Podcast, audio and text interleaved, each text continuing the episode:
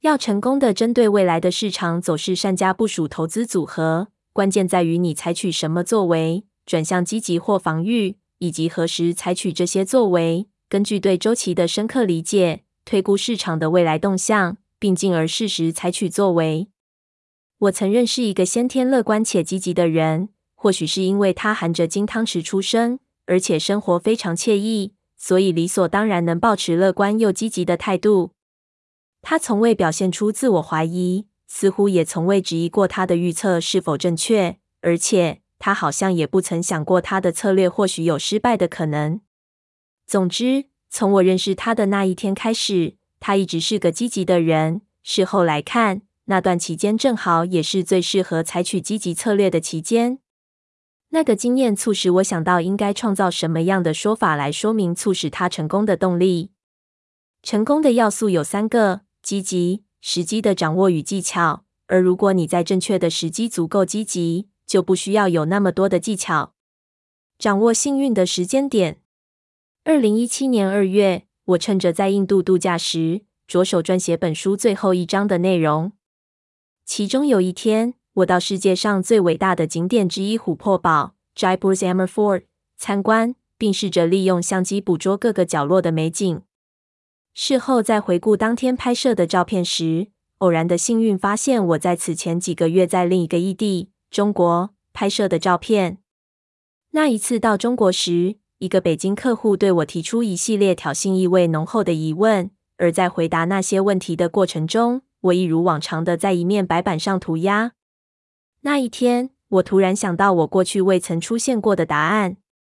体察到这些概念的价值后，我在离开前用手上的 iPhone 拍下那一面白板上的涂鸦。手机真是很棒的创新。二十多年前，我做简报时根本没有随手的相机可用。三个月后，当我在琥珀堡回顾我亲手拍的照片时，偶然发现我在中国拍摄的照片。于是，我首度开始回想那些概念，而那些概念也让我得以更行云流水的撰写这一章的内容。现在，经过一夜的睡眠。印度和纽约相隔十点五小时的时差，导致我睡眠时间缩短。我躺在印度某处的床上，基于某种原因，我突然领悟到上述有关成功的话题，我在北京拍摄的照片，以及如何应对周期的问题之间，存在着某种关联性。总而言之，我想到要如何解析投资技巧的主要组成要素，请留意我用的字眼是。突然顿悟到某种关联性，而非我推断出某种关联性。在此，我蓄意采用被动式时态的理由是，我真的经常感觉自己是被动的，因为各种概念常突然出现在我脑海，我一点也不觉得那些概念是我透过某种蓄意的过程努力发展出来的。我的很多独到见解都是这么产生的，而且我通常还会将那些想法简化为图解。例如我在中国的涂鸦，以归纳出更成型的概念。这是我的大脑运作的模式。回到先前，我想到要用什么说法来解释成功的动力的那个时间点。我所谓时机的掌握，是指幸运的时间点的掌握。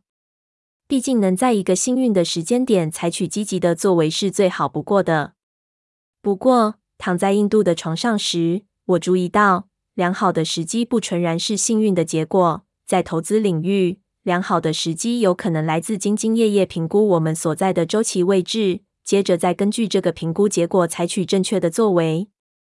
研究周期的真正目的是要厘清如何就未来可能发生的结果来部署你的投资组合。简单说，这正是本书所要传递的主要概念：让市场倾向成为助力。我要回头讨论上述有关成功的动力的那一段简单说法。并进一步思考成功投资的配方。我的结论是，我们应该从六个或三组主要的成分来考量：周期定位，根据你对主要周期的判断，决定投资组合的风险立场的流程；资产的选择，决定要针对哪些市场、市场利基和特定证券或资产加码权重 （overweight） 或减码权重 （underweight）。周期定位和资产的选择是投资组合管理的两大工具。尽管有过度简化之嫌，但我认为投资人的所有作为都属于其中一个范畴。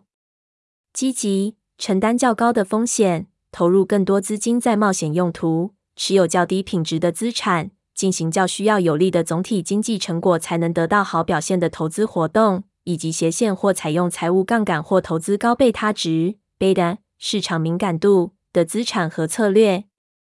防御，降低风险，投入较少资金，转而持有现金，着重在较安全的资产。购买即使在经济不繁荣时也能表现相对良好的资产，以及斜线或回避杠杆和贝塔值。积极和防御之间的选择，是投资人推断出自身所处的周期位置以及那个所在位置意味着怎样的未来市场发展后，在投资组合部署方面所采取的主要立场。技巧：透过一个可重复的心智历程，并根据和未来有关的合理假设，考虑周全。尽管绝对不可能每次都面面俱到的做出正确决定的能力，运气在很多情况下，事实会证明技巧和合理假设完全无用武之地，这时就得靠运气了。换言之，当随机性对事件的影响高于理性流程的影响时，就会造成好运或霉运。技巧和运气是决定投资组合管理决策之成败的主要元素。如果投资人缺乏技巧，就没有理由期望他的决定会创造成功的结果。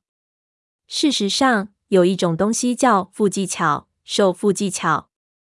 缠身的人，不如投掷硬币或干脆放弃做决定，说不定成果还会好一点。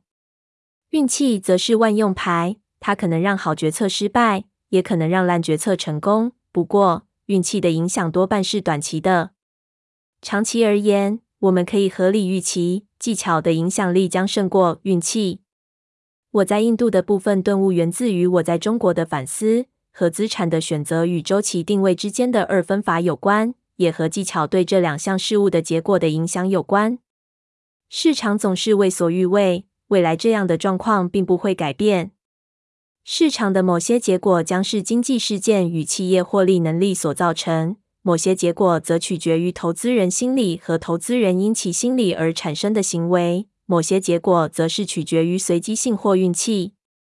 我们可能对未来各种事态及随之而产生的市场表现怀抱某种定见，这些定见可能来自良性的推理，也可能来自有缺陷的推理，而事实也可能会证明那些定见是正确或错误。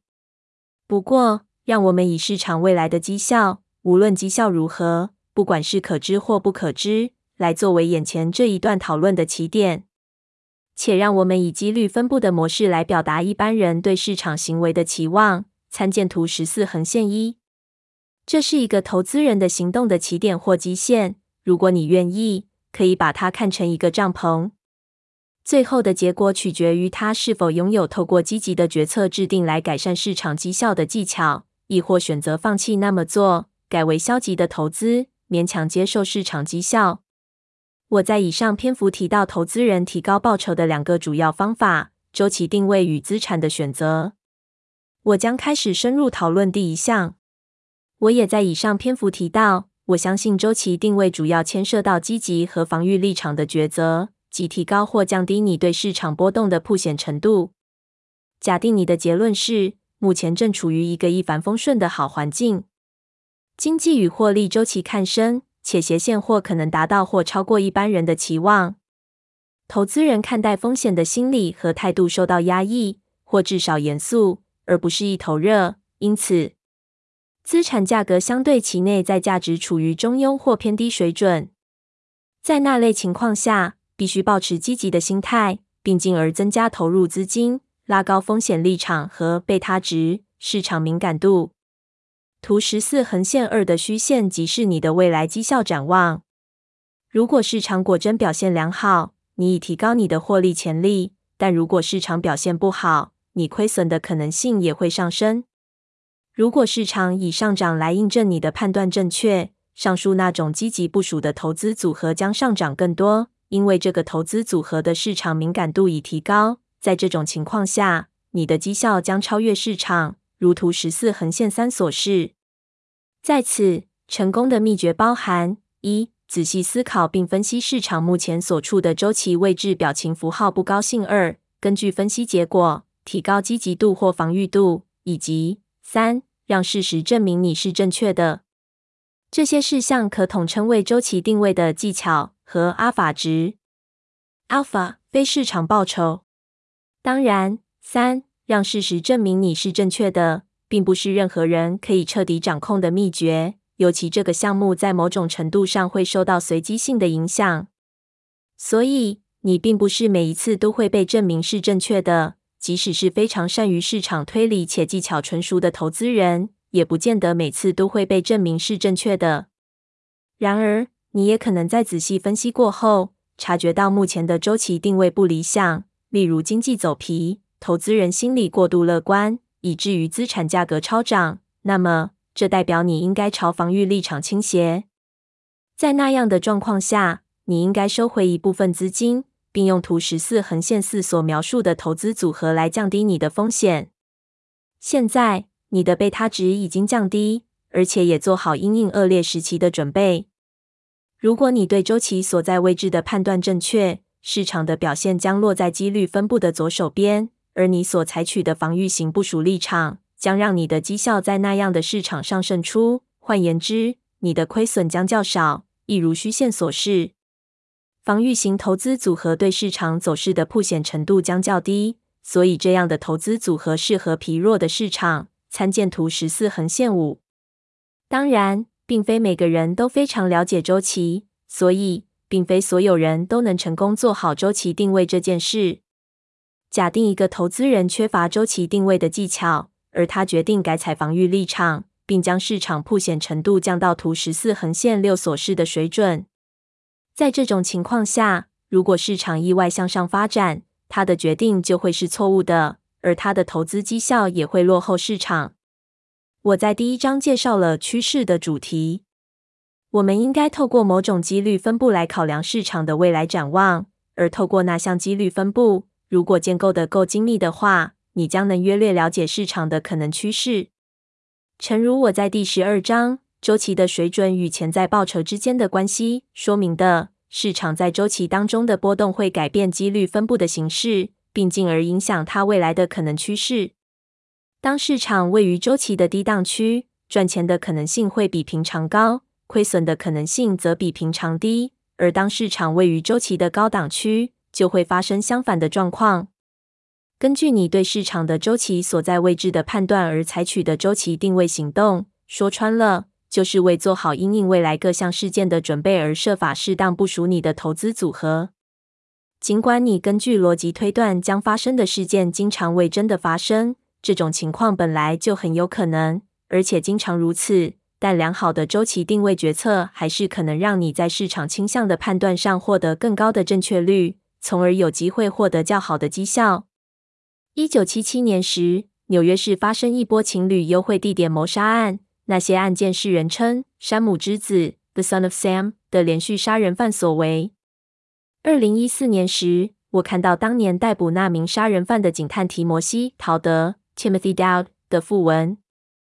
訃文当中引用一段他描述自身工作的说法，我很喜欢引用那段文字，随时做好迎接好运的准备。由于我对未来的观点一定是模棱两可，而且我的观点将受到极大的随机性影响，所以我认为那是很棒的思考方式。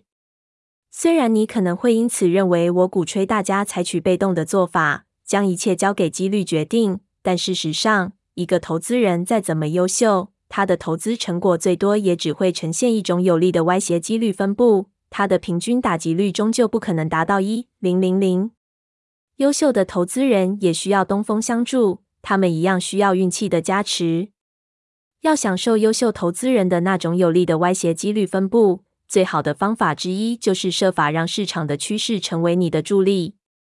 你永远也无法控制最后的结果。但如果你在市场趋势对你较有利时投资，就等于得到东风相助；而如果市场朝不利的趋势发展，而你又坚持在此时投资，就会遭遇逆风阻挡。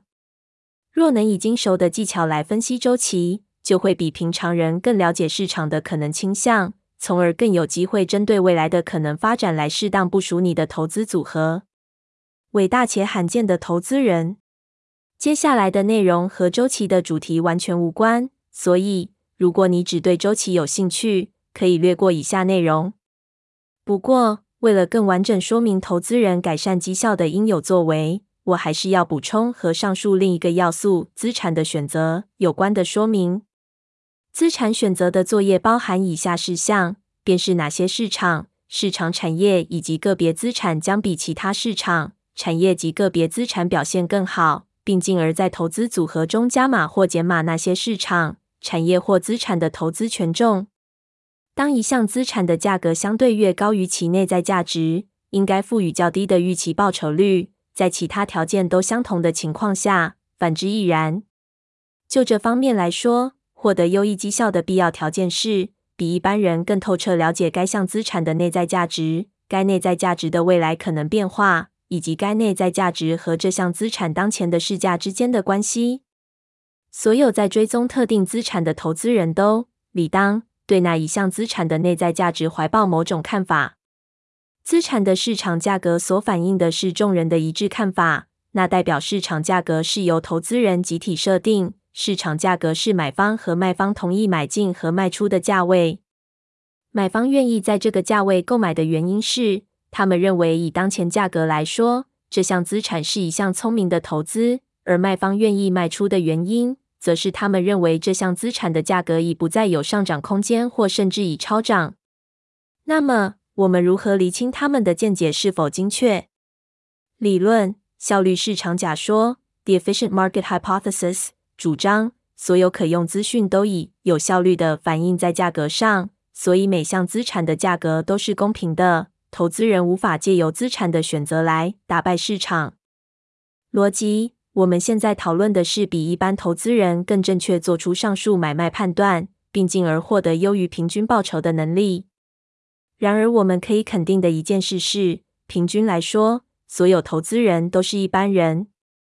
因此，逻辑告诉我们，不可能每个投资人都做出优于平均的判断。实证绩效研究显示，非常少投资人能一贯做出比其他人更正确的上述判断。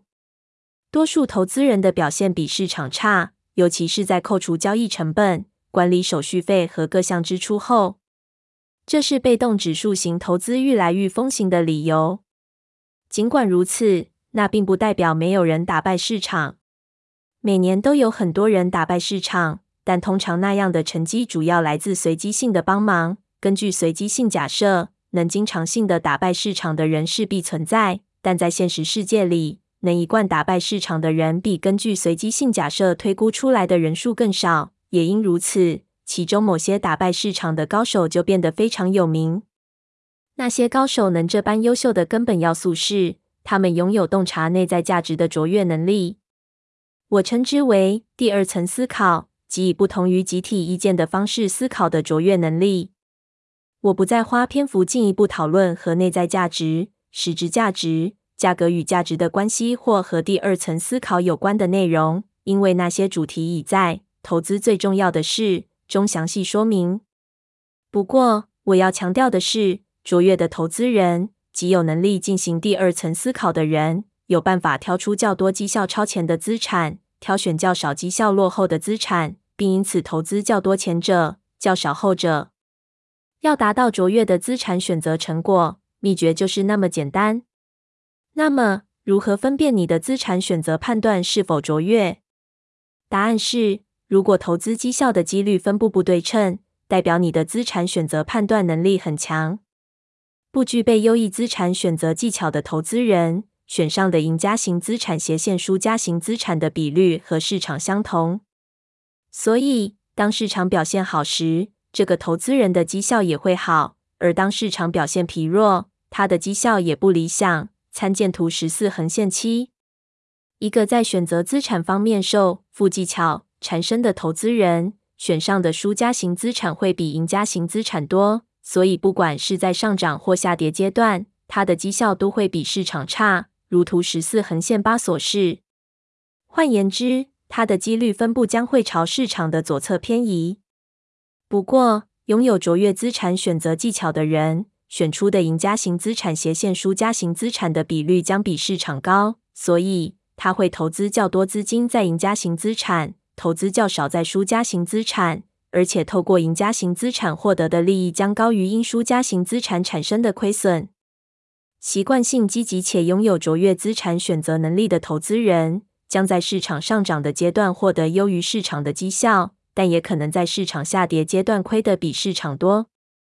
但它在上涨阶段的优势边际 （margin of superiority） 将超过下跌阶段的劣势程度。那是因为他有能力选出能实现上涨潜力但又不带来同等下跌风险的资产。所以在市场上涨阶段，它的表现将会优于市场；而在下跌阶段，即使他一向采取积极的立场，他的表现也不会像市场那么糟糕。图十四横线就是优异投资人的不对称绩效的例子。相同的，习惯性防御且拥有卓越资产选择能力的投资人，将在市场下跌阶段表现得比市场好，而在上涨阶段，即使他习惯采取防御立场，但他优异的资产选择技巧将使他的绩效不致全面落后市场。